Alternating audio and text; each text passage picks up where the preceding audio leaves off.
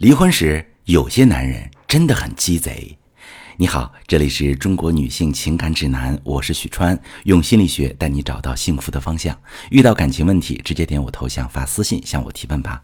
最近我看到一个真实的事儿哈，一对夫妻因为性格原因觉得离婚，在三十天的离婚冷静期内，男方买了一套房。在法律上，此时还属于婚姻存续期，应该视为夫妻共同财产，女方有权进行分割。本想赶紧离婚之后自己买房，让妻子都不知道自己还有一份财产，可惜他三十天都等不了。就像上面的案例，有的人在感情破裂之后会迅速的隐匿转移财产。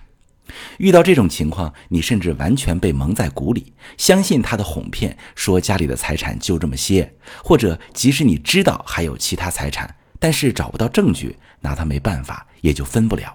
所以，如果你确定要离婚，判断出对方有隐匿财产的可能性，可以走起诉离婚的方式，虽然时间会久一点，但可以封住对方的财产，不至于完全处于被动地位。离婚时。隐匿和转移财产的情况很多很复杂，这就需要我们懂一些相关的法律，或者咨询专业的离婚律师，懂法才能争取更多财产。比如，只有一套房子，离婚之后怎么分配？谁付的首付？是否一起还贷？装修钱谁出的？是婚前买房还是婚后买房？一方父母出资购房，离婚房产如何分割？双方父母共同出资购房，离婚房产如此分割。不同的情况，具体的分割情况也会有所不同。其他的问题，比如婚前房产能分配吗？对方转移财产给三姐怎么办？对方有过错，如何多分财产？公司股权如何分割？一方有债务，离婚是否有义务共同偿还？等等。总之，到了离婚这一步，说到底就是一场利益的博弈。我们是否懂法？能否找到助力？是否具备离婚谈判力？能否争取自己利益的最大化？都取决于自己怎么做。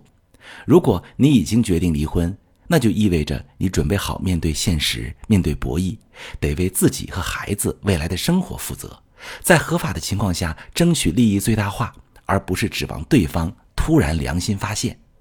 如果你也在经历离婚拉扯，感觉力不从心，或者无法抉择要不要离，或者你想修复，都可以把你的情况详细跟我说说，我来教你如何争取最大的利益，帮你全面分析。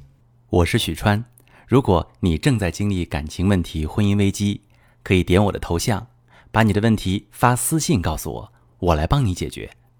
如果你的朋友有感情问题、婚姻危机，把我的节目发给他，我们一起帮助他。喜欢我的节目就订阅我、关注我，我们一起做更好的自己。